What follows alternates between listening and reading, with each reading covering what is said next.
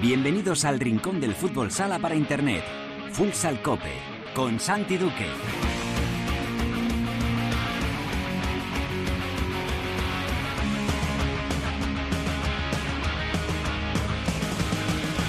Hola, ¿qué tal? Bienvenidos a Futsal Cope, la casa del fútbol sala en cope.es.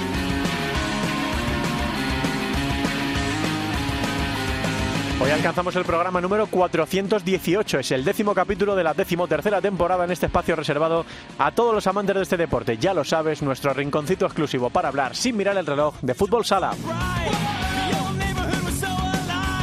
Se disputó la novena jornada de la liga que volvió a dejarnos resultados sorprendentes como una nueva derrota de Inter o el pinchazo del Barça en casa ante Jaén y una jornada que nos dejó una gran actuación individual, el hat-trick de Rafa Usín en la victoria de Levante ante Manzanares. Hablamos ya con el fabuloso jugador madrileño. Además de la liga, esta semana es protagonista la UEFA Futsal Champions League. Hoy empieza la Elite Round con Barça y Palma buscando billetes para la Final Four. Lo analizamos ahora con Javi Jurado y Gustavo Muñana en la tertulia.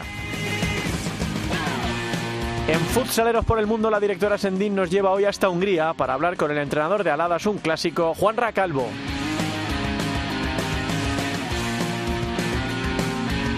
Por supuesto, repasaremos lo ocurrido en la primera división femenina con Albada y miraremos también lo que está pasando en la segunda división. Será todo como siempre con la mejor música, la que selecciona para Futsal Cope nuestro DJ particular, el productor del programa, el gran Javi Jurado. Todo preparado para empezar con Natalia Escobar en el control de sonido. Esto es Futsal Cope.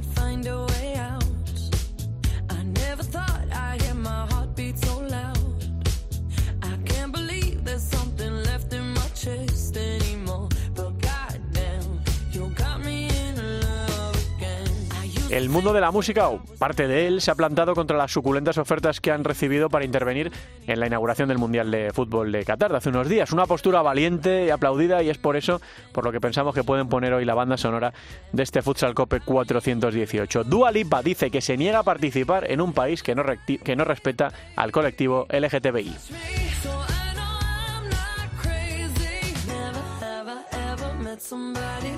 Bueno, veremos porque eh, se supone que hoy eh, Neuer, el portero de Alemania, va a salir con el famoso brazalete One Love, eh, que le va a costar, o se supone que le va a costar la cartulina amarilla. Este podcast lo estamos grabando en este miércoles a la una y cuarto de la tarde. A las dos es el partido de Alemania contra Japón. Vamos a ver si luce o no Neuer el brazalete y qué consecuencias tiene por parte de la de la FIFA en una en un mundial que viene manchado, que viene eh, bueno, pues eh, en un país que no respeta los derechos humanos fundamentales, con lo cual bueno, pues ya se sabía esto, no, no, debería llevarnos ahora a la, a la sorpresa lo que está pasando en, en Qatar. La FIFA lo sabía, la FIFA lo ha permitido y la FIFA ahora hace todo lo posible porque no se hable de esto. Bueno, nosotros lo que queremos es hablar de fútbol sala, de lo que pasó en la jornada número 9, de lo que va a pasar también en esta semana de Elite Round, con mucha ilusión en Mallorca, eh, y en Barcelona por plantarse la Final Four, el Barça que defiende la corona, Palma que está debutando en la competición, que anfitriona además esta Elite Round y que va a intentar a partir de hoy plantarse en la que sería, lógicamente,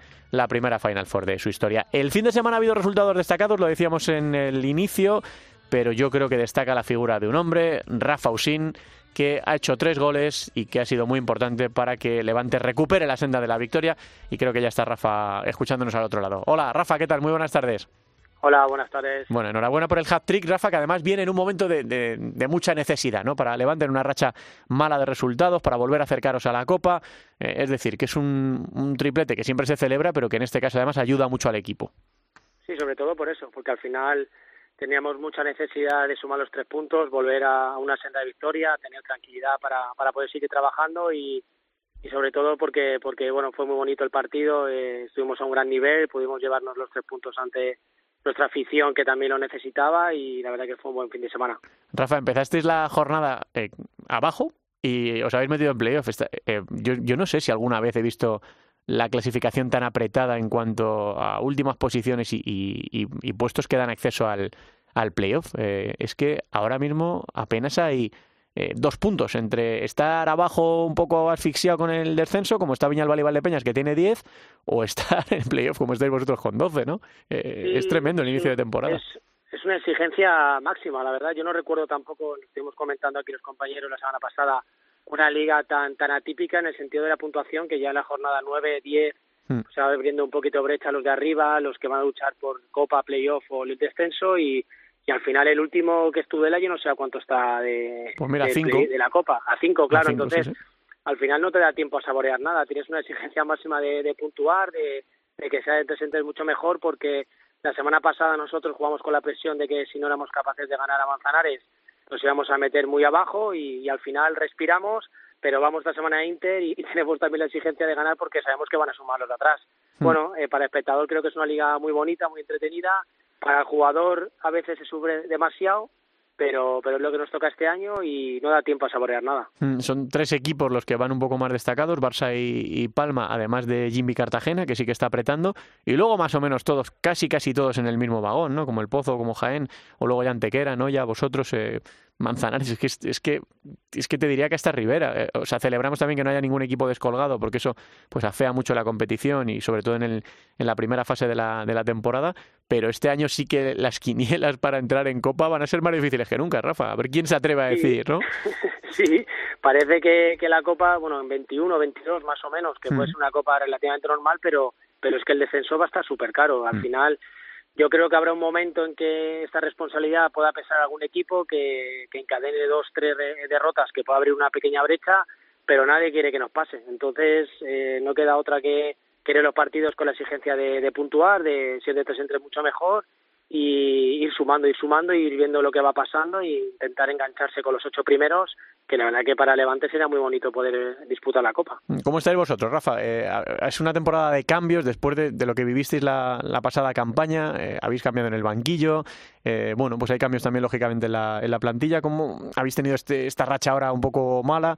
¿Cómo lo estáis viviendo en el interior del vestuario?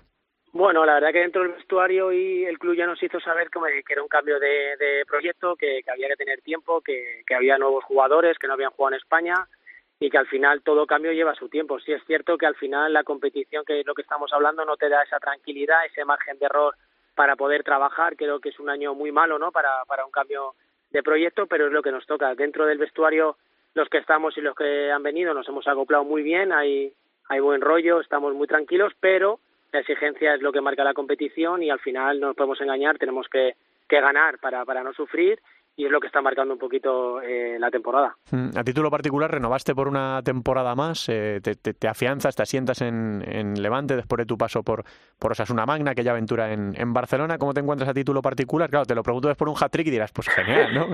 ¿Cómo estás, Rafa?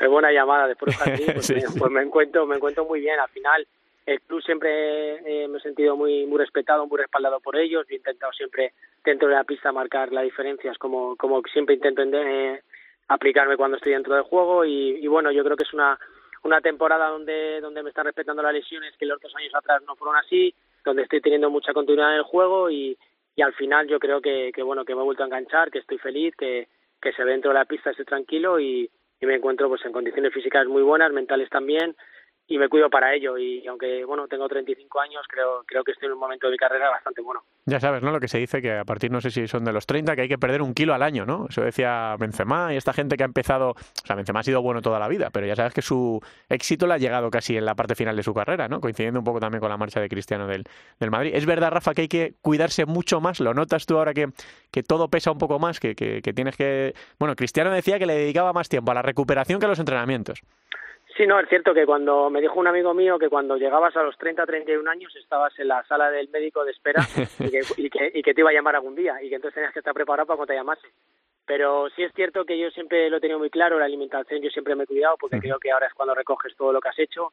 El descanso yo creo que, que hay que tenerle mucha atención en la recuperación, pero tampoco hay que volverse loco. Para mí con 35 años entiendo mucho mejor el juego que lo entendía antes, me conozco mucho mejor mi cuerpo y mi mente que me conocía antes y al final yo creo que eso es una, un combo que, que si lo llevas todo equilibrado y una vida medianamente normal, creo que al final da sus frutos y es lo que me está pasando a mí. Eh, Rafa, la última. Eh, la selección española, eh, hace nada, hace poco, cumpliste las 100 internacionalidades.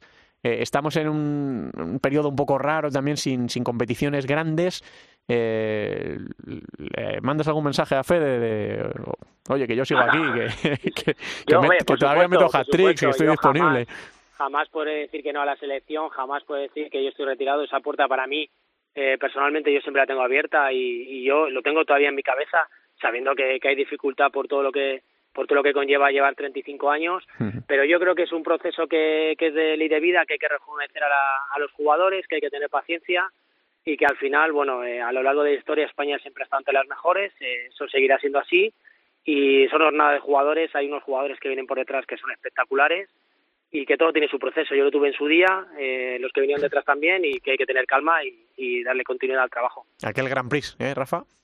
Eso para mí ha sido uno de los mejores momentos de mi vida, que recibí una llamada que de, una, de la noche a la mañana y me encontré jugando con jugadores como Quique, Álvaro, Luis Amado, Torras y al final es eso, yo estaba rodeado de ellos y luego pude pues llegar hasta las 100 internacionalidades y al final ahora a lo mejor esos jugadores no tienen ese recobijo que podían tener antes y que, y que hay que dar tiempo para, para que ellos puedan eh, funcionar bien y llegar a- al máximo con la selección.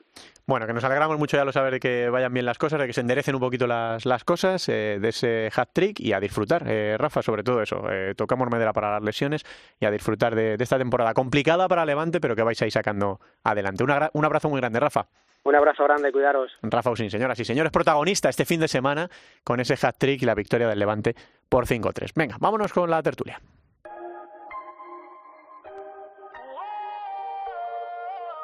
La tertulia de Futsal Cope.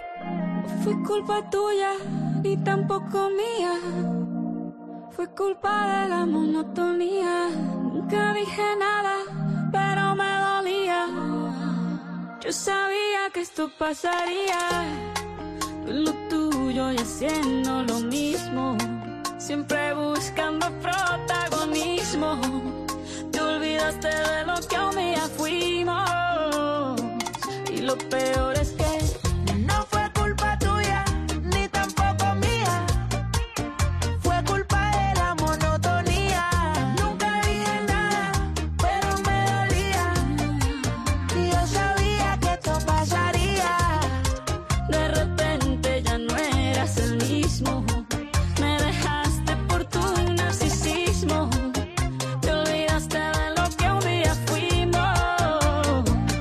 que se estuvo pensando si ir o no a Qatar fue Shakira, que la recordarán en el Mundial por una de sus actuaciones más famosas con el Waka Waka en el año que ganamos, en, en 2010. De hecho, le cayeron bastantes palos de sus fans por demorar tanto la decisión, por no mojarse, por no dejar claro si iba o no iba. Y la que está sonando ahora es Monotonía, que bueno, evidentemente habla de su ruptura con Gerard Piqué y le, va- le da una buena ensalada de, tortas al central.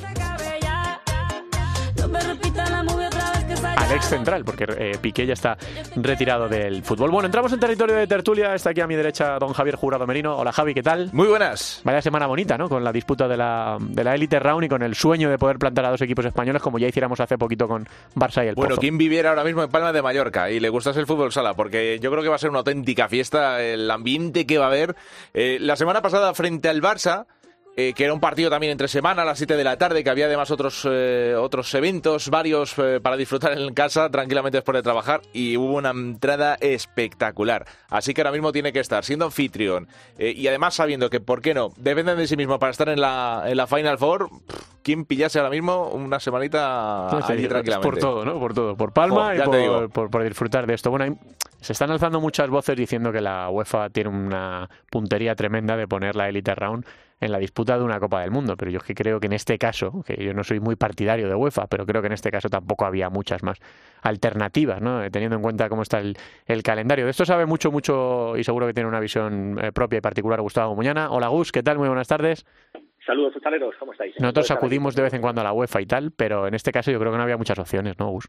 Sí, sí, si ya de por sí tenemos un calendario eh, sobrecargado que está empezando a pasar facturas, sobre todo a los dos representantes de la LNCS, como es Barça y Palma, eh, y además los jugadores ya lo, lo dicen abiertamente, yo creo que es que es muy difícil tratar de tratar de inventar. Aparte, yo vamos a ver si en la medida de las posibilidades, eh, Santi, se puede contraprogramar, pero es que en este caso es imposible. Sí, es que hay fútbol en el Mundial a todas horas. efectivamente, o sea, que tú te levantas a las 11 de la mañana y puedes estar desde las 11 de la mañana hasta las 10 de la noche viendo fútbol. Yo que no consumo fútbol, pues pues bueno, pues pues ya está, pero pero está ahí, está entras en las redes sociales, el algoritmo te lleva hacia donde te lleva, etc, etc. Entonces, pero bueno, el que quiera consumirlo sí es cierto que bueno, perdemos un nicho, pero pero fíjate, yo estaba hablando con periodistas de, de Mallorca y Mallorca está absolutamente volcada con con el con, con su equipo, ¿eh? es decir, es una cita histórica. Ahora mismo acaba de ser elegido por el Consell como el equipo deportivo del año 2022 y tiene una oportunidad histórica y te aseguro que va a haber un llenazo, que va a haber un ambientazo que, que, que va a ser increíble. Entonces, con lo cual, por ejemplo, en Palma en Palma no creo que haya problemas. En otras localidades europeas, pues oye, pues seguramente nos encontremos con, pero ya lo hemos visto en la main round, con pabellones vacíos, con espalderas y con otras historias y dándole gracias a, a esa gente que ahora que dicen que va a cerrar Twitter, pues a esa gente que en Twitter eh, pierde su tiempo o nos dedica, nos regala, nos regala hilos con, con enlaces para poder ver los partidos que, que, te puede ofrecer para aquellos que nos gustan y que somos unos enamorados de ese deporte. Mm, lo bueno de, de esta semana eh, y de las posibilidades de Barça y de Palma es que igual que a Palma le, le salió el tío del mazo en el primer sorteo de la main round, Javi, en la Elite Round es un grupo anfitrionando además en casa como para pasar. Yo esta tertulia la veo muy fácil. No concibo otra cosa que no sean los dos portugueses y los dos españoles en la Final Four y a partir de ahí Gustavo Muñana, que, que, eh, controla mucho más de, eh, fútbol sala internacional, que te diga, no, pero es que a lo mejor eh, el Luxor San Andrews tiene un cierre que no sé qué, que, me parece muy bien porque es enriquecedor, pero yo no concibo otra cosa que no sea la que acabo de plantear. A ver, Gus, le das opción por, alusiones, por alusiones. Ahora, con esto del Mundial hay una, hay una persecución en redes también a, a, mi admirado Julio Maldini y a otros y a otros El panequismo. A las sordas, a las sordas, como dice A las sordas, a las sordas de parabólicas, que me da miedo pronunciarme, pero la verdad es que yo creo que en aras a la, en aras a la realidad, Palma tiene una oportunidad histórica y Palma tiene que estar en la Final Four. A partir de ahí, que nadie se piense que va a ser un paseo, ¿eh? Mm. empezando por el partido de hoy ante el Dove que esloveno, que lo dirige Kudin Morina, el, el seleccionador, ahí tienes jugadores, Sandy, tú que has narrado mundiales y Javi también, tienes a Mordek, a al mítico Kujek, a Turk, y luego tienes una pareja de croatas muy interesante, Matosevic y, y Pasaricek. Es decir, ojo a los eslovenos que además son extraordinariamente durísimos y tienen experiencia internacional. Entonces yo creo que, que los eslovenos van a tratar de aprovechar ese ambiente que lo mismo que puede ser un aliciente, 4.000 personas en Soundbox apretando, también puede convertirse en un arma en un arma de doble filo, ¿vale? Vamos a ver cómo gestiona ese tipo de emociones eh, Antonio Vadillo, que está demostrando que están rompiendo techos de cristal, ya lo hizo en Bélgica, pero repito, yo no me fiaría, no me fiaría para nada. El único equipo del que se puede fiar relativamente es del del Pias Glicze polaco, hmm. es decir, que, que, bueno, que tiene ahí, como curiosidad, tiene está el hijo del Enisio, Vinicius Teixeira, que, que se parece al padre solo en el apellido, pero, pero que es un, es un furdito con, con mucho futuro y, y, realmente poca cosa más se puede decir. Bueno, pero por ejemplo ahí está también Fidersek, el esloveno, es un jugador interesante y están entrenados los polacos por Orlando Duarte, que es una leyenda del fútbol sala mundial, como es este seleccionador portugués, que, también es un tipo que lleva muchos tiros pegados. Armó un proyecto interesante en Letonia con el Nick y ahora está ahí en, en, Polonia. Y el último partido es el que yo verdaderamente veo eh, bastante complicado frente, frente a los croatas. Eh, eh, va, va, a depender mucho del marcador de hoy. Yo creo que ante los eslovenos, a ver qué marcador obtiene. Luego los, los polacos serían un trámite sin, sin, sin alardes y luego el partidazo es el del sábado frente a los croatas que ahí es donde pueden venir donde pueden venir los problemas porque los croatas ya sí tienen un equipo un equipo interesante con gente que sabe con gente que sabe su oficio ¿eh? estamos hablando de la mitad de la selección de Croacia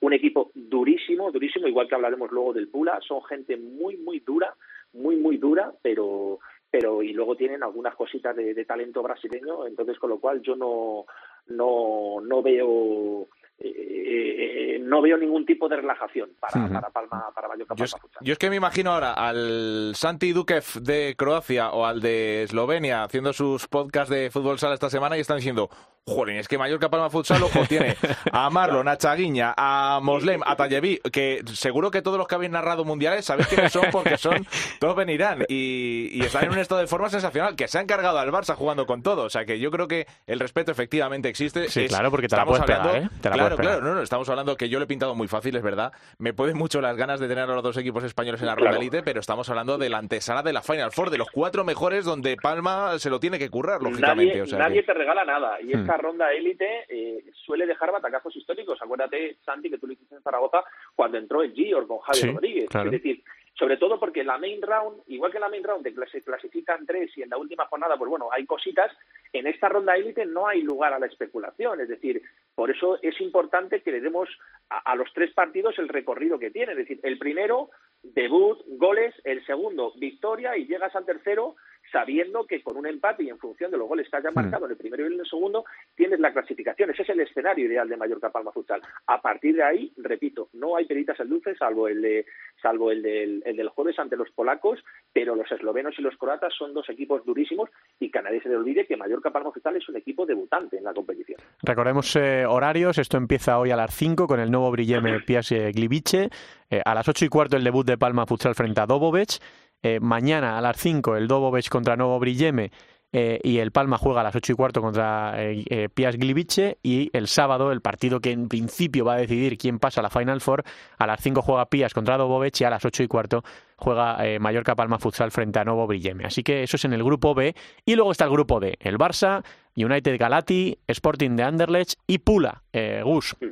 Bueno, yo creo que aquí el aquí mañana me da igual como si mañana fuese la final del Mundial, pero mañana hay un partidazo entre el Barça y el Anderlecht que podría ser perfectamente una, una semifinal de la competición europea que hay que ver. Yo creo que lo de hoy es un es un entrenamiento con todo el respeto al United Galatia, en el que, por cierto, como curiosidad, hay un jugador español, el pívot Cristian Cárdenas, ex del Elche y de Córdoba, que tiene que sonar un jugador un jugador alto, eh, y luego tiene también un brasileño nacionalizado, Daniel Araujo, tiene Pelé, otro brasileño que estuvo aquí en, en Cartagena, y, bueno, y luego nombres históricos como Tony Tonita, y también nada más y nada menos que Florin Minda, que a sus 48 años hace de entrenador-jugador, ¿eh? o sea, decir pero lo de hoy va a ser un entrenamiento, creo que Sergio Lozano no va a forzar, se retiró ante Jaén con unas, unas molestias en el isquio de la pierna izquierda, y creo que el partido de mañana frente al Anderlecht es el que, el que Jesús Velasco ha trabajado, el que todos los jugadores tienen, fíjate, Sergio Lozano, una entrevista a Jordi Batalla, el compañero en el mundo deportivo, decía, desde que vi la construcción del Anderlecht hay que contar un poco a nuestros espectadores, nuestros oyentes, la historia del Anderlecht, el club de fútbol que adquiere el Galegoy, que es un equipo histórico de, Bélgica, eh, realiza una inversión tremenda. Entonces, claro, estamos hablando de Roncagli, portero del Benfica, Fitz, el tipo de Manzanares, ex del Benfica, que nos enamoró en seis meses con el, con, con el equipo manchego. Restia, el argentino. A eso le añades Edu, Roniño y Diogo, tipos que saben su oficio y que llevan muchos años en Europa haciendo averías. Edu con, Edu con el Access, por ejemplo, Diogo con el Sporting de París, Roniño con algunos equipos de, Europa del Este, luego le añades Jelo Chiquitomic, los croatas, y te sale un equipito, el de Luca Crañaz, que mañana a mí me apetece mucho ese partido. Y luego, en tercer lugar, fíjate que volvemos a repetir el mismo esquema mental, un poco eh, tiramos de aritmética, en ese Barça Anderlecht no sería nada descabellado un, un empate. Entonces, con lo cual nos dejaría con que el Barça el sábado tiene que imponerse al Pula en función de lo que haga ante el Galati, pues creo que podrías, podríamos estar hablando de un escenario o de otro. De hecho, te recuerdo que, por ejemplo, Mallorca, Palma Futsal y Anderlecht acaban empatando y Mallorca se clasifica primero por el resultado de la primera de la primera jornada. Entonces, con lo cual, el Pula croata, te digo lo mismo que para el Novo Viernes. Es decir, equipo duro no, durísimo. Es decir, con todo el respeto, jugadores de balonmano que saben jugar muy bien al fútbol sala tienen alguna cosita como el portero Milanovic, el, el bosnio, tienen un alacierre zurdo argentino que se llama Baisel que, que campeonó con San Lorenzo y luego tienen al esloveno Ahorredar, este pequeñito que tenía poco pelo que, que, se inflaba a dar palos por todos lados, Santi, te tiene, que, tiene que sonar también, pues eh, también, entonces con lo cual, bueno, yo creo que todo toda la clave de este grupo pasa por ese Barça Anderlecht que, que mañana me parece uno de los mejores partidos que se pueden ver a día de hoy en el panorama mundial. Y dentro de que el Barça yo creo que tiene un, un conjunto un poquito más asequible su grupo, su pase. Eh, es verdad que el Barça, eh, no sé, eh, estas dos últimas jornadas, Gustavo, frente a Mallorca y frente a Jaén, digo, no es la mejor manera de llegar. Es verdad que el Barça es muy difícil verle en una mala racha prolongada. Así que yo creo que precisamente como va a tener rivales asequibles, no tenga más apuros. Pero, pero sí, el momento de, no sé, no, no te voy a decir de forma, pero Pues, es un punto de seis, en Liga es un punto de seis. Yo creo que, eh, eh, pero al final, mira, yo soy muy fan de Juan Alonso y sus entrevistas y sus ruedas de prensa. Él siempre dice que todos los equipos tienen un bachecito. Yo creo que de manera inconsciente el Barça lleva más de un mes preparando la ronda élite, señores.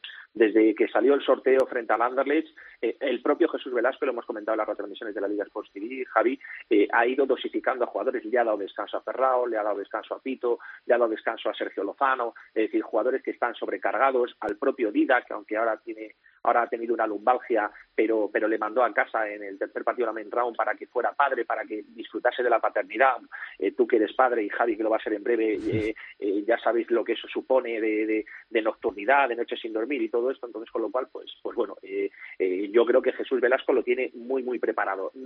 No, no le doy mayor, no le doy mayor recorrido a este uno de seis. Además, si tenemos en cuenta que fue frente a Mallorca Palma Futsal en Son Mox, con todo, con, con no lo sé, no, eh, al final era una derrota previsible. Y el otro día el empate a frente a Jaén me parece, me parece un espejismo en tanto en cuanto que sí es cierto que Jaén hizo un tremendo ejercicio competitivo con un espíndola épico, pero es que el Barça generó mucho y falló todavía más. Entonces, con lo cual, un 1-1 que podría haber sido perfectamente un 5-1, un 4-1 o un 5-2, 5-3, ¿sabes? Entonces, con lo mm. cual, pues, pues yo creo que yo creo que el Barça llega como tiene que llegar, con todos afilados y creo que Jesús Velasco sabe perfectamente que el partido mañana frente a Anderlecht es, es clave, ¿eh? porque además fíjate cómo está mal diseñada y mal estructurada esta competición, eh, Santi, que sabes que desde hace años que, que aunque hablemos de ella, cada día me gusta menos y la temporada me gusta menos, que es que el, vigente campeón se lo puede jugar en un partido mañana en, en Croacia frente al Anderlecht, una mala tarde la tiene cualquiera y de repente te quedas fuera, porque luego el sábado frente al Pula se te complican las cosas y el Anderlecht acaba goleando con facilidad al Galati. Por eso eh, no, no, el empate no sería un mal resultado, en función de cómo tú goles al Galati. ¿eh? O sea, decir, ojo que ojo que no que no que no es un tema baladí. Bueno, pues vamos a ver cómo se define esta ronda élite de la de la Final Four, o sea, de la de la UEFA Futsal Champions League. que te diga Santi que igual que hablamos del Barça Anderlecht, hay que hablar en el grupo A y en el grupo C de los otros dos grandes favoritos que son el Sporting y el Benfica. ¿Qué sucede? Que el Sporting juega en Italia y con el Évoli de anfitrión. El Évoli, que recordemos es el representante de, de la Serie A del calcio chico italiano por la, por la renuncia del, por la renuncia del anterior campeón, el Pésaro. El Évoli que ha fichado a Guillermo de Inter y que tiene una plantilla de italo brasileño bastante, bastante interesante, pero igual, es un partido allí en su, en su, en su palacio complicado y el Sporting tendrá que tomar precauciones. Pero es que esto el, el el sábado, repito, y el sábado también otro mega partido que podría ser perfectamente otra semifinal de Final Four. El Benfica El Benfica de José María Papos frente al Kairat Almaty allí en Kazajistán último partido eh, jugándose un puesto en la Final Four, pues imagínate la, la presión que tiene ahora mismo el, el equipo lisboeta y también un Kairat Almaty que, que está resurgiendo de sus cenizas, de esa crisis económica y que, y que tiene un auténtico plantillón, al igual que el Benfica que, que, ha realizado una tremenda inversión en los fichajes de Nunes y de Igor, que por cierto ha regresado hace apenas dos semanas y, y ya empieza a marcar la diferencia. Mira, ya está jugando Benfica contra Crudim, ¿eh? para, para todos los que quieran, ha empezado la ronda de élite de la, de la UEFA Futsal Champions League. Bueno, y la Liga, nos asomábamos ahí un poquito de refilón para hablar de lo que había pasado con el Barça, con ese punto de seis que había obtenido, con ese último empate eh, frente a Jaén.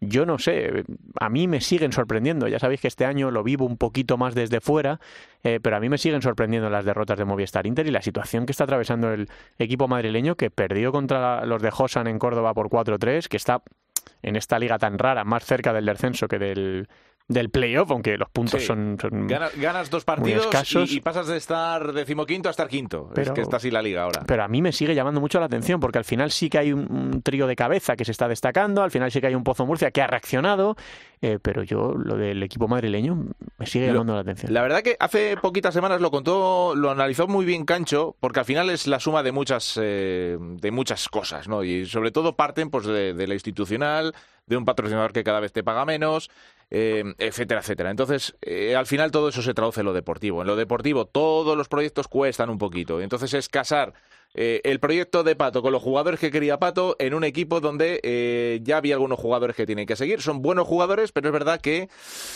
Pues bueno, a lo mejor las diferencias de presupuesto sí se, sí se notan eh, y por eso no es casual tampoco que Barça, Mallorca y Jimmy Cartagena estén ahí arriba. Eh, también con permiso, lógicamente, el Pozo Murcia, que está haciendo una apuesta también muy buena, pero yo creo que la fractura para entrar en la Copa eh, está marcada entre el tercer y el cuarto puesto. Y a partir de ahí, un batallón en el que sálvese quien pueda. Pero en ese batallón está Inter, que es que de nueve partidos Gus ha ganado tres. Yo no sé si se, si se explica todo. Pues yo decía, te diría que ha perdido cinco. Es la claro, ha perdido cinco, efectivamente. De, de Inter ante, ante Córdoba en la novena jornada. Es decir, mm. estamos en nueve jornadas, ha empatado uno, ha ganado tres y ha perdido cinco. Entonces, con lo cual ya a mí me asusta la, la, la, normalización de que Inter pierda ante Manzanares, Inter pierda, Inter pierda ante Córdoba y, que es un equipo que, te genera muchas dudas. Al final eh, eh, no es un cambio de ciclo, estamos en, en, la reformulación absoluta de un proyecto en el que yo ya estamos en, ha pasado casi un tercio de liga, veo que el equipo se asfixia sin pivot, veo que hay jugadores maniatados por el, por el rigor táctico de Pato, que me parece uno de los mejores entrenadores del, del, panorama español, pero eh, no es capaz de ajustar eh, de una manera, yo decía en Twitter, de manera transversal. Es decir, eh, eh tienes que, los jugadores no se tienen que acoplar a ti, tú te tienes que acoplar a los jugadores. Es decir, la confección de la plantilla, yo creo que yo creo que lógicamente ha, ha rebajado notablemente a nivel económico Inter el, la confección de la plantilla, pero que sigue teniendo un, un muy buen equipo. Entonces, con lo cual ahí es donde tiene que entrar la, la función del, del, del, entrenador y creo que es que hay muy pocos jugadores en esa plantilla que todavía entienden lo que quiere Pato de ellos. A mí hay cosas que, que con todo el respeto puede haber puede haber cisnes eh, océanos azules por descubrir, pero por ejemplo que, que Kaito, un joven japonés eh, que, que, ha llegado para jugar en la segunda vez, esté teniendo minutos en el primer equipo con asiduidad y continuidad, pues también te dictamina mucho del, del nivel en el que se está manejando se está manejando el conjunto el conjunto madrileño en el que hace unas temporadas, ¿te acuerdas? Después de aquel ciclo dorado de sí. Ricardinho, Gadellas y compañía, hablábamos de un downgrade que ya no ya no hay más pisos que bajar para no. Inter, ¿entiendes? O sea, a las pruebas me, a las pruebas de Renito se le se le agota el tiempo. Ya el año pasado, está claro, el problema es que el año pasado, no se nos tiene que olvidar, entraron en la última jornada, aquel partido aplazado con, con Sota, entraron en la última jornada en la en la Copa, entonces con lo cual, pues pues bueno, tú miras las gradas de Jorge Garbajosa, eh, las ves semivacías en muchos partidos, eh, ves un poco la desafección y sobre todo, mira, yo que hablo con mucha gente de Brasil, pues les sorprende, les sorprende la, la, la caída al vacío de, hmm. de un equipo que, que, ha sido un referente para, para todo el mundo en la Liga Nacional de Fútbol Sala y entonces que ahora mismo está atravesando unas, unas horas bajas. Pero creo que, como bien decía Cancho, creo que eso también empieza a nivel interno por manejar códigos diferentes. ¿eh? Yo no te digo de que hay que perder la grandeza ni renunciar a tu historia, pero creo que también hay que, eh, como decía la película, bocados de realidad. Hay que empezar a manejar, hay que, hay que empezar a manejar una situación en la que, como bien decía Javi Jurado, Gimbi, Valdepeñas y, y Jaén eh, Palma, eh, es decir, están creciendo a pasos agigantados. Bueno. Esto ya le pasó al Pozo en su día, cuando redujo notablemente el plantilla, la plantilla y el presupuesto, pero eh, a Inter parece que parece que todavía se, se, resiste a negar una realidad evidente. Has nombrado a Valdepeñas, que es uno de los equipos que está un poco tocado. Vamos sí, a ver lo que, cinco, lo que ocurre. Cinco sin ganar. ¿eh? Hay, hay, dos entrenadores especialmente que me preocupan, que son uno es David Ramos, a ver, no creo que pase nada, y el otro es Diego Ríos, también, que ahora mismo está colista con, con, con Aspil. Entonces, yo no sé eh, siempre hablamos de, plantillas cortas, de lo que sufren, etcétera, etcétera. En el caso de Inter no creo que sea problema de plantilla corta, pero es verdad que está muy, muy cojo eh, para poder jugar de 3-1 con un, con un pivot nato al uso. Eh, al final esos equipos, eh, si eres el Barça y tienes lesionados a, a Esquerdiña y Ferrao, tienes un plantillón con el que te sigues comiendo el mundo. Pero en este caso, pues cuando hablamos de alguna plantilla que por el motivo que sea, eh, decisión deportiva, decisión económica, no terminas de compensarla de alguna manera, pues vas a tener problemas. Y yo creo que es lo que le está pasando al final es traducción de todo lo que, lo que hay detrás, ¿no? Entonces, bueno, es cuestión de darle tiempo. Eh, yo creo que Inter no tiene por qué sufrir, pero es normal que un histórico, viéndole la dinámica que lleva, sorprenda. Hmm. Sí, bueno. Peñas, de Peñas, por ejemplo, creo que, sí. que la dinámica es diferente. Ellos mismos se han instalado en esa autoexigencia, es decir, han hecho mm. Una, un ambicioso proyecto deportivo, han aumentado el presupuesto y ellos mismos al final, hay que hace tre, tres años y pocos meses, Santi, que estábamos contando en la Liga Sportiva cómo se salvaban en la última jornada, en aquel dramático partido ante Segovia, mm. y hoy ya les estamos exigiendo no que jueguen la Copa, que jueguen finales. Entonces, yo creo que el, el personaje más indicado para dirigir la nave de Viñalbal y Valdepeñas es, es David Ramos, pero es cierto que ha cambiado tanto la morfología de la plantilla que, que, también David Ramos tiene que repensarse eh, algunos métodos y, la hoja de ruta que tiene para, para, para, el equipo. Y con respecto a Diego Ríos, hay que ser muy valiente para, para coger un banquillo como el de Rivera después de, una de, la década de Pato. Es que es muy complicado tratar de... Eh, la sombra de Pato es tremendamente alargada eh, no tuvo tampoco margen de maniobra en la confección de la plantilla, no solo eso, sino que además pierde a su referencia en ataque, como es el, el portugués Joao Miguel, que lo fichó precisamente el pesado italiano, entonces con lo cual creo, creo, que, es, creo que es complicado. Y al, final los dos equipos navarros, tanto Sota como Rivera, están ahí porque son plantillas cortas, son mm, presupuestos, presupuestos reducidos. Lo de Imanol a mí me parece un auténtico milagro, creo que, creo que en relación relación plantilla con el rendimiento que obtiene, creo que hay que sacarse el, el sombrero con Imanol, pero es un Sota que ya nos viene avisando de, también de, esa reducción drástica del presupuesto desde hace dos, tres temporadas y en las que está abocado a, sufrir como lo está haciendo y como lo hacer. Bueno, pues es todo lo que está pasando en la... Bueno, hay muchas cosas que están pasando, pero nosotros tenemos que, dejarlo aquí en la Liga Nacional de Fútbol Sala y en la Copa de Europa de Fútbol Sala, que ya ha arrancado su Elite Round, que buscan eh, a partir de esta tarde Barça y Palma eh, volver a meter a dos equipos españoles, que lo hemos hecho bastantes veces en los últimos años, en una Final Four y vamos a ver si Palma en su debut puede estar y si el Barça puede seguir defendiendo la corona. Gus, vamos hablando en las próximas semanas, que se vienen semanas bonitas y entretenidas, a ver si conseguimos meter a nuestros dos equipos españoles en la Final Four. Un abrazo grande. Sí, ya lo quería, un abrazo para todos. Bueno, Javi, pues eh, vámonos de viaje, ¿no? De, excursión. A ver dónde nos lleva Sentín. Ahora que tiene Europa en marcha, seguro que nos lleva a algún sitio elegante. Venga, vamos a ver.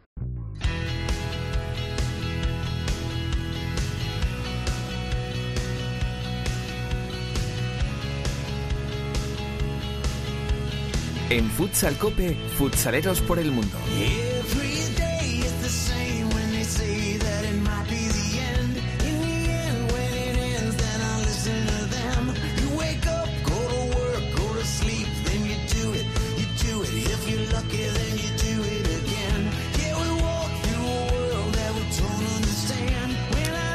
Venga, vámonos de viaje por el mundo porque hoy nos toca visitar a otro de los amigos que tenemos en estas temporadas, eh, pues eh, defendiendo nuestro fútbol sala fuera de nuestras fronteras. Directora Sendin, Teresa, ¿qué tal? Muy buenas tardes. Muy buenas, pues sí, toca visitar a uno de los clásicos que temporada tras temporada sigue cosechando triunfos en Hungría y ya es casi uno más de, ellos, eh, sigue a los mandos de Aladas, en, como decíamos, en la Liga Húngara, y no es otro que Juan Racalvo. Juanra, ¿qué tal? ¿Qué tal? ¿Cómo estás? Hola, buenas tardes. Bien, bien. Todo bien, por aquí seguimos, por Hungría. Bueno, continúa tu idilio con, con Hungría y con, y con tu equipo con el Aladas. Sí, ya, bueno, pues es mi, mi cuarta temporada aquí en Aladas y, y bueno, pues este año la verdad que, que no, no vamos como, como queremos, pero, pero bueno, la verdad que esa frase ¿no? de es más difícil eh, mantenerse que llegar, lo difícil es mantenerse pues bueno, ahí estamos luchando y, a ver si al final podemos sacarlo y, mejorar en la clasificación este año. Como eso te iba a preguntar, ¿cómo estás viendo esta temporada que es un poquito más complicada que otros años que nos tenías un poco más acostumbrados a despuntar eh, fácilmente? Sí, aquí, bueno, ya hay mucha igualdad, eh, ya desde hace años eh, la liga ha ido mejorando, eh, pueden jugar dos extranjeros por por, por equipo, eh, entonces no pueden jugar más y y bueno pues eso hace que, haya mucha igualdad porque luego entre entre los jugadores húngaros pues no hay tanta diferencia. Y, y bueno pues el, año pasado la verdad que se dio muy bien ganamos liga y copa y este año pues hemos hemos empezado ahí con un par de, partidos perdidos y claro con la de tanta tanta igualdad pues eh, es difícil recuperarlo pero bueno ahí estamos en el camino vamos digamos, los últimos cinco de seis, cinco ganados y un empatado y, bueno, pues a ver si poco a poco vamos siendo para arriba. Después de tantas temporadas en el equipo, ¿ya se va notando esa veteranía y ese y esa autoridad que puedas tener dentro del, del equipo? Bueno, al final eh, nos conocemos todos muy bien y, y, ahora digamos que estamos luchando más contra contra los vicios que, que se han generado que, que que el, que sigamos eh, creciendo, ¿no? Hay que, quizá hay que, hay que volver un poco a, nuestra esencia, que, bueno, pues eh, somos, eh, fuimos un, un equipo humilde que, que desde la defensa, desde el trabajo en equipo, pues conseguíamos eh, ganar los partidos y, y ahora, pues bueno, quizás todos después de, de haber tenido una, una temporada muy buena el, el, año pasado, incluso en la UEFA haciéndolo muy bien, pues a lo mejor nos hemos pensado que éramos mejores de lo que realmente somos y, bueno, pues volviendo un poquito a, esa esencia. Este año volvisteis a participar en la Champions, pero no pudisteis pasar de esa ronda principal. ¿Qué objetivos os habéis marcado esta temporada para ser una temporada buena? Bueno, nosotros eh, eh, siempre es eh, ganar liga y, y, copa, sobre todo la liga, porque es lo que lo que da estabilidad al, club. Y, bueno, en la, en la, en la UEFA, en la Champions, teníamos el objetivo de, volver a estar en, en el round y, bueno, pues eh, el año pasado fuimos a segundos en el grupo, eh, pero bueno, pues queríamos saber si podíamos aspirar un poco más, pero pero claro, pues nos han dejado las cosas claras de que de que eso no es así y, bueno, la verdad que jugamos muy bien. La, la main round, quizás mejor que incluso el año pasado, pero pero bueno, es difícil decir que juegas mejor cuando pierdes los, los tres partidos, pero realmente así fue y, y en momentos importantes no estuvimos y, es lo que nos costó no, clasificarnos. Después de tantas temporadas en Hungría, primero como jugador y ahora como técnico, ¿cómo estás viendo esa evolución del fútbol sala en Hungría? Bueno, bien, bien. La verdad que ya son muchos años, han pasado muchos entrenadores aquí españoles y seleccionado también con, con Sito Rivera. Y, es un equipo, bueno, pues, pues digamos de estos peleones que, que les tienes que, ganar en cuanto a selección. Y en cuanto a equipo bueno pues eh, creo que, el año pasado demostramos que, podemos competir incluso con, con ligas como con la, española este año creo que lo, lo hicimos muy bien con Benfica perdimos 3-1 pero creo que el partido estuvo muy igualado y, bueno una potencia como son los ucranianos eh, el año pasado les ganamos este año eh, empatamos con ellos y, bueno, creo que, ha mejorado bastante el, jugador húngaro y bueno, siguen, siguen creciendo, siguen invirtiendo en la base y, espero que, podamos ayudar que, a que sigan creciendo. Eh, Juanra, que te, agradecemos mucho como siempre la, atención, que te deseamos mucha suerte, a pesar de que como tú nos contabas este inicio de temporada no estaba siendo como, como tú querías, y que ya sabes que eh, eres uno de nuestros futsaleros españoles con, por, referencia, eh, y que ya sabes que en la distancia estamos aquí apoyándonos a, todos. Un abrazo muy grande, Juanra, que vaya muy bien. Muy bien, muchas gracias a vosotros. Un abrazo. Juan Racalvo, señoras y señores, entrenador de Aladas, de Hungría, uno de nuestros clásicos en futsaleros españoles por el mundo. ¿Qué más me cuentas, Teresa? Pues eh, ya tenemos eh, a las puertas esa semana de la ronda de en la Champions con, con el objetivo, con el ojo puesto, además de en Barça y de Palma, de Benfica, de Sporting, del Piast eh, pol, eh, polaco y el Galaxy rumano que están peleando por estar en esa Final Four y que, como siempre, esperamos que haya los máximos representantes españoles posibles en, en esa final. Bueno, pues lo contamos la, la, semana que viene. Vamos a ver si, por supuesto, nuestros dos equipos y, como dice Teresa, pues todos nuestros eh, españoles futsaleros por el mundo que están trabajando lejos de, de nuestro país, que puedan tener presencia en esa eh, Final Four por el título. Gracias, Teresa. Un beso. Un beso. Hasta luego. Avanzamos.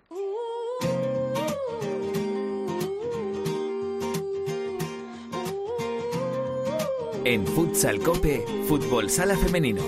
She was walking in and she looked up and noticed he was nameless, he was homeless. She asked him his name and told him what hers was. He gave her a story about life with a glint in his eye and a corner of a smile. One conversation, a simple moment, the things that change us if we notice when we look up sometimes. They said oh, I would never make Si decíamos antes que Shakira puro a decir no a Qatar, de Alicia aquí se hablaba de que había incluso aterrizado en Doha para participar en la inauguración cuando saltó la liebre y no termina de estar claro si es por protestar contra los derechos o si fue algún problema logístico de última hora. La cosa es que no participó en la ceremonia inaugural. Vamos a hablar de la primera división eh, femenina de fútbol sala con Alba Hola Alba, ¿qué tal? Muy buenas tardes. Hola, Santi Duque. Bueno, repasemos lo ocurrido en la última jornada disputada este fin de semana. Bueno, pues la jornada 9 nos ha dejado más de lo mismo. Victoria de Burela 7-2 frente a Juventud. Victoria también de Atlético Navalcarnero 0-4 frente a Marín.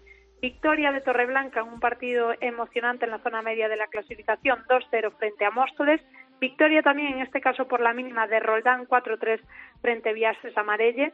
La victoria de Urense en Vialia 4-1 frente a Alcantarilla, que por cierto jugaron el partido en mi pabellón, y digo mi pabellón porque es el pabellón de mi pueblo, en el que disputé casi todos los partidos de mi vida, con todos mis entrenamientos y bueno, pues mucha morriña me entró al ver las imágenes de que Urense en Vialia pues se tuvo que disputar ese partido allí en el pabellón de, de CEA.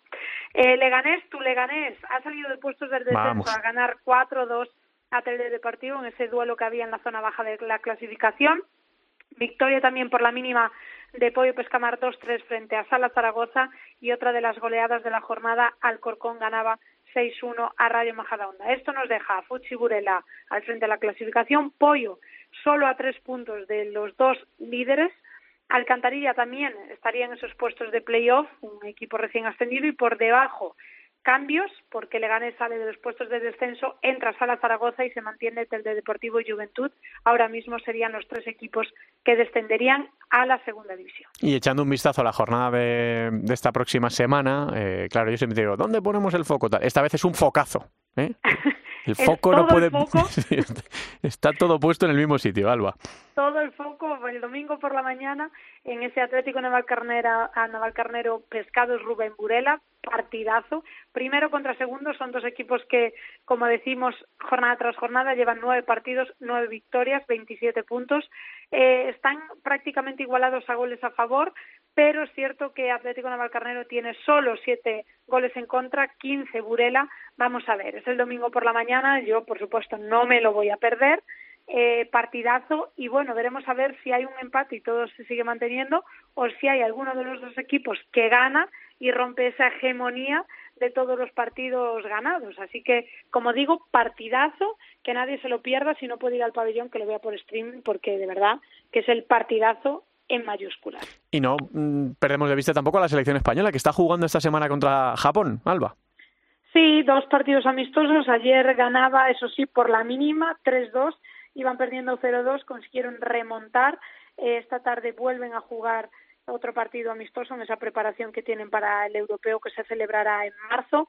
Ha habido cambios en la convocatoria por esa lesión que hablaba estos días con Anita Luján. La semana, bueno, el pasado fin de semana en el partido eh, se lesionaba la rodilla. Parece que es algo grave.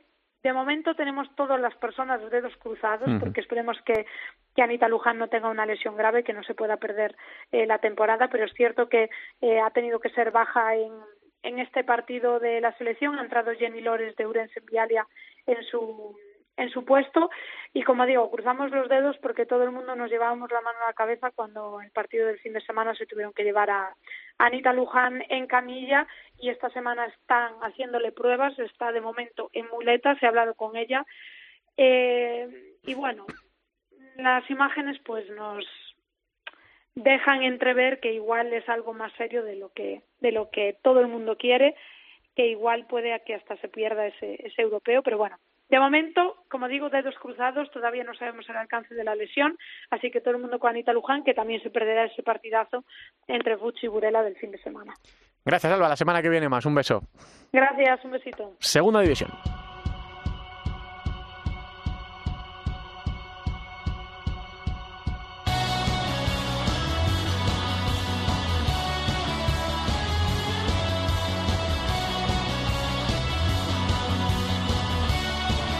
La segunda división en Futsal Cope.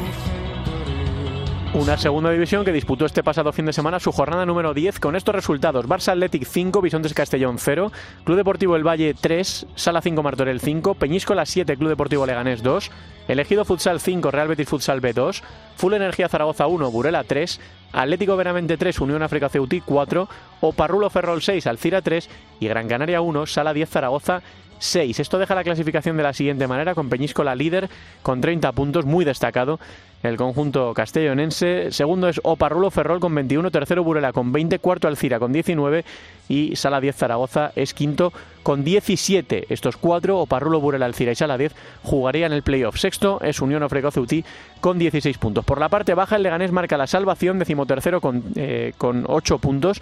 El decimocuarto con 8 es Atlético Benavente Yander Censo, decimoquinto con 7 el Valle y sin sumar todavía ningún punto, Gran Canaria es último de la tabla con 0. En la próxima jornada, la jornada número 11, se van a disputar estos partidos. Sábado 4 de la tarde Barça Athletic Full Energía Zaragoza y Real Betis Futsal B El Valle. A las 5 y media, Bisontes Castellón Alcira. 6 y media, Sala 5 Martorell Gran Canaria. A las 7, dos partidos. Leganés Atlético Benavente y Sala 10 Zaragoza Parrolo Ferrol. A las 8, el Burela Peñíscola. Y a las 8 y media, Unión África Ceutí, elegido futsal.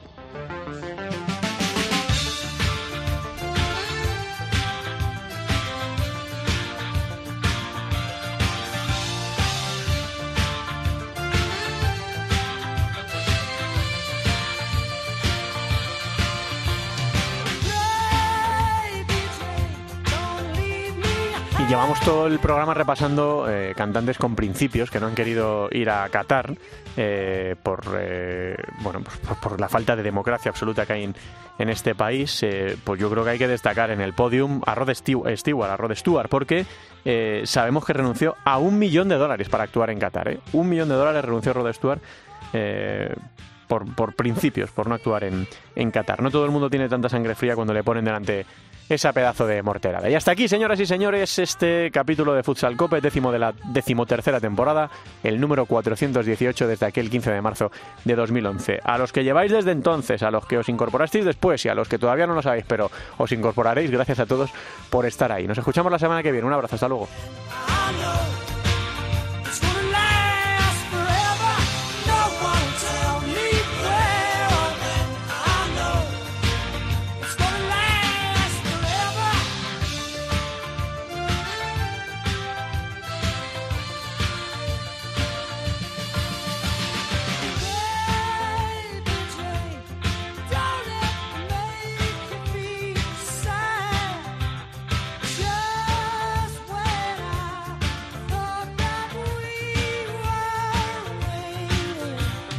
La división de honor, la división de plata, el fútbol sala femenino, los jugadores españoles fuera de nuestras fronteras, la selección, todo el fútbol sala en cope.es. Futsal Cope.